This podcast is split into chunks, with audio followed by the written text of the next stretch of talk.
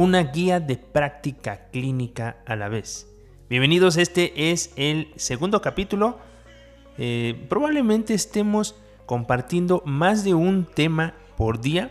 No lo sé, dependiendo de las circunstancias, pero eso sí, te, eh, te confirmo y me comprometo a que por lo menos un capítulo de esta serie que hemos creado en eh, tu podcast Medicina Clase en 15 minutos vamos a compartir todos los días, absolutamente todos los días. Y pues bien, vamos a continuar con este tema donde compartimos eh, el día de hoy, vamos a compartir la guía de práctica clínica de referencia rápida con el tema de diagnóstico y tratamiento de la endometriosis, con la actualización más reciente de esta guía de referencia, que es del 2012. Eh, te vamos a dejar aquí el link de, para que las cheques tú si tienes la oportunidad de hacerlo con calma, vamos a comenzar. Muy bien. El diagnóstico y tratamiento de la endometriosis, clasificada como CIE10 con el código N80. Primero, definición. La endometriosis es la presencia de tejido endometrial funcional, es decir, glándulas y estroma, fuera de la cavidad uterina, principalmente en ovarios y en la superficie de peritoneo pélvico, la cual induce una reacción inflamatoria crónica. ¿Cuál es la historia natural de la endometriosis? Vamos a hablar un poquito de prevención primaria y el apartado de promoción a la salud. Tenemos que informar al paciente que en todo momento, en todo momento hay que informar al paciente sobre las complicaciones que se pueden derivar de la presencia de endometriosis, particularmente la dismenorrea, adherencias e infertilidad. Y se le debe explicar que se trata de una entidad que puede controlarse, pero que en realidad no se puede curar. El seguimiento de la paciente debe ser continuo y ella misma debe acudir al médico ante un cambio significativo de la sintomatología, así como al notar ineficacia de un tratamiento ya establecido. Para promover conductas favorables a la salud, debemos recomendar ejercicio, dieta hipocalórica y un adecuado control de peso, ya que el exceso de tejido adiposo puede promover todavía más la formación de cantidades de estrógeno y por ende empeorar el cuadro de la endometriosis. El seguimiento del, tratamiento una vez establecido es importante, es crucial, así que reportar cambios en las características asociadas con la menstruación también es muy relevante. ¿Qué hay que hacer como prevención secundaria? Eh, la captura completa de los antecedentes heredofamiliares, con importancia por la alta incidencia de endometriosis en familiares cercanas a las pacientes afectadas, siendo hermanas, madres o tías. Entonces, en este apartado, la historia clínica es muy relevante. Tenemos que identificar tratamientos previos, así como tabaquismo, que pueden ser factores que han limitado el desarrollo de la patología. La captura de los signos y síntomas asociados con un probable diagnóstico de endometriosis es clave para identificar diagnósticos diferenciales y referir adecuadamente al especialista ante la presencia de un caso de endometriosis que requiera un estudio laparoscópico. En la exploración clínica, la identificación de síntomas y signos asociados son claves para llevar una historia clínica y seguimiento de evolución de las alteraciones asociadas y las manifestaciones son las siguientes. Dolor pélvico crónico, infertilidad y masa anexial.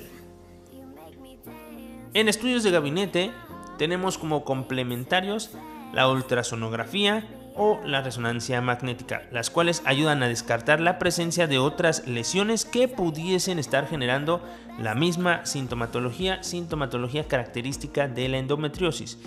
En lo que respecta a ultrasonido, en este solo identifica la presencia de endometriomas, en cuyo caso se clasificaría como una endometriosis severa que requiere una laparoscopia quirúrgica.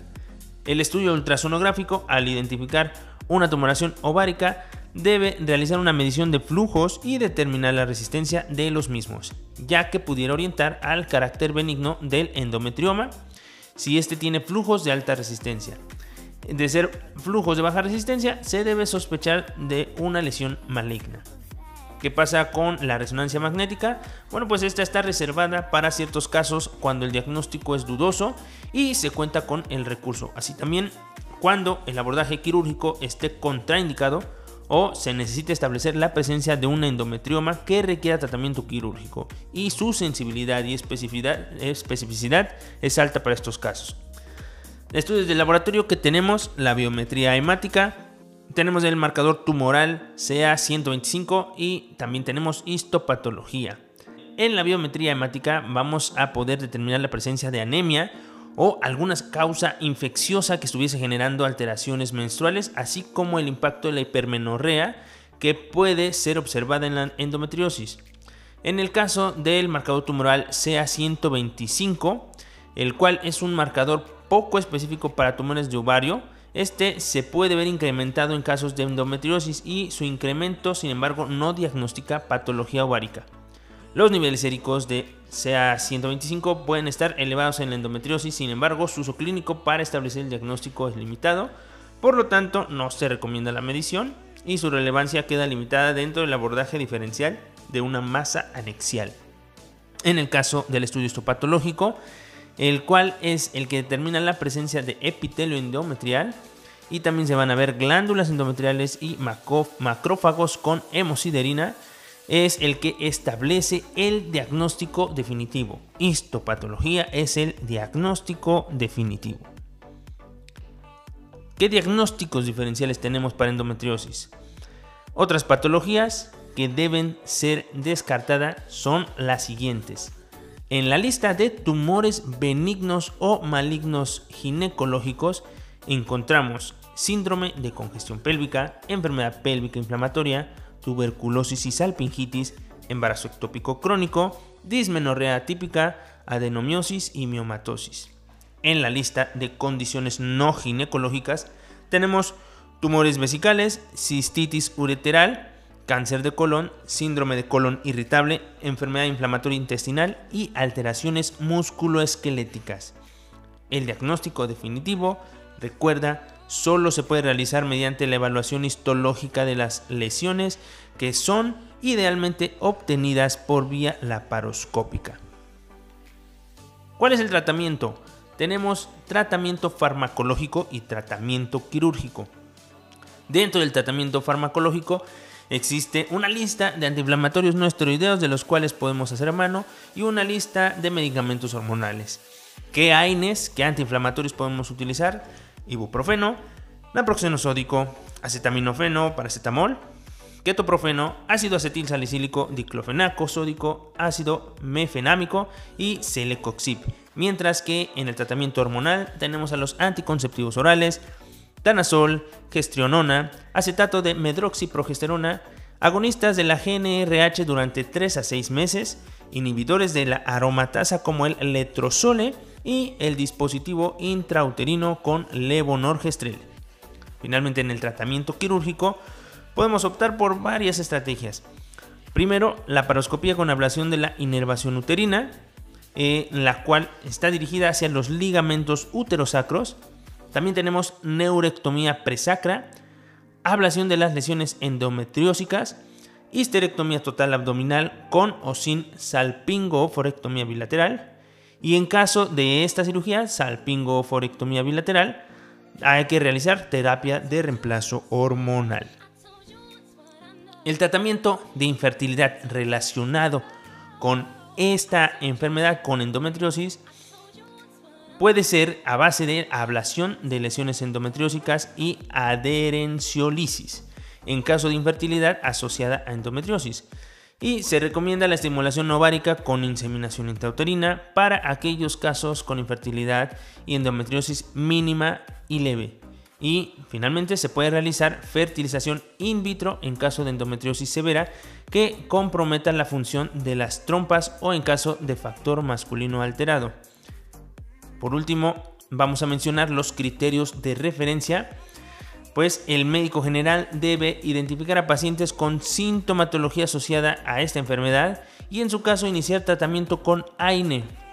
Sin embargo, hay que vigilar la evolución de este paciente y evaluar la respuesta para que en los pacientes con hallazgo con ultrasonográfico de tumores anexiales y la falta de respuesta a tratamiento inicial con AINES o empeoramiento del cuadro, también eh, en pacientes con endometriosis con un cuadro severo de dolor sean ahora sí referidas al especialista.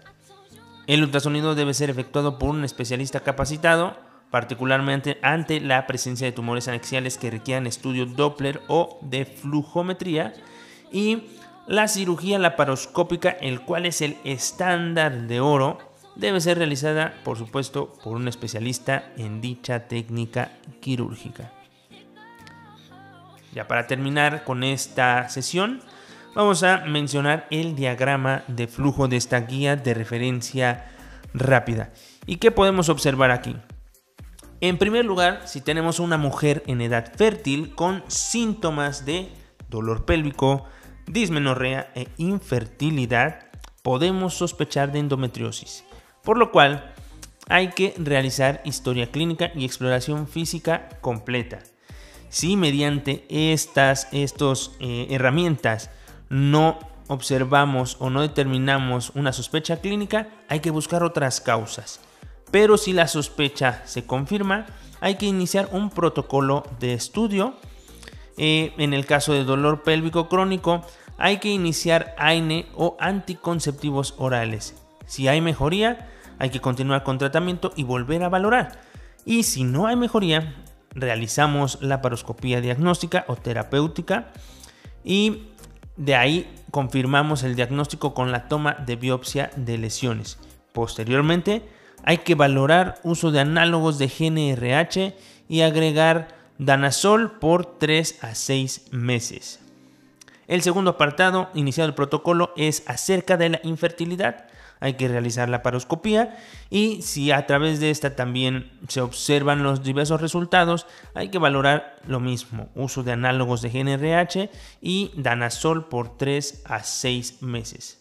El tercer apartado del protocolo de estudio comenta acerca de la presencia de un tumor anexial.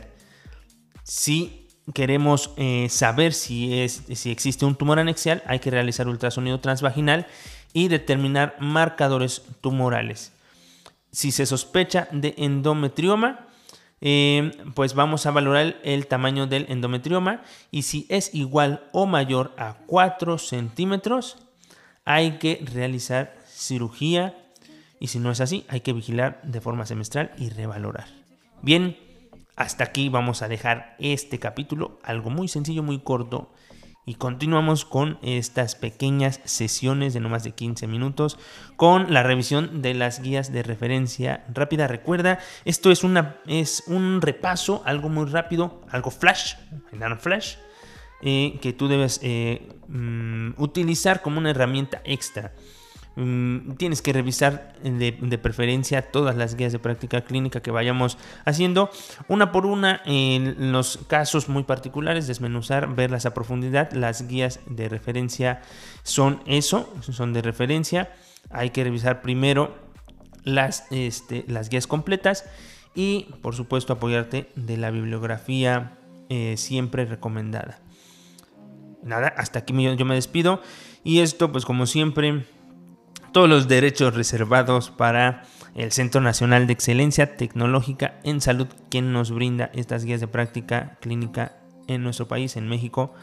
Yo me despido el día de hoy y como siempre te deseo eh, que sigas aprendiendo mucho, todo el éxito del mundo y nos estamos escuchando. Yo soy el doctor Héctor Guzmán Aquino, nos escuchamos en la próxima. Chao, chao. Cause I gave my time to you, I gave my love to you, I gave it up for you, I tried for you. I didn't have to do it, what am I gonna do? Why don't you understand?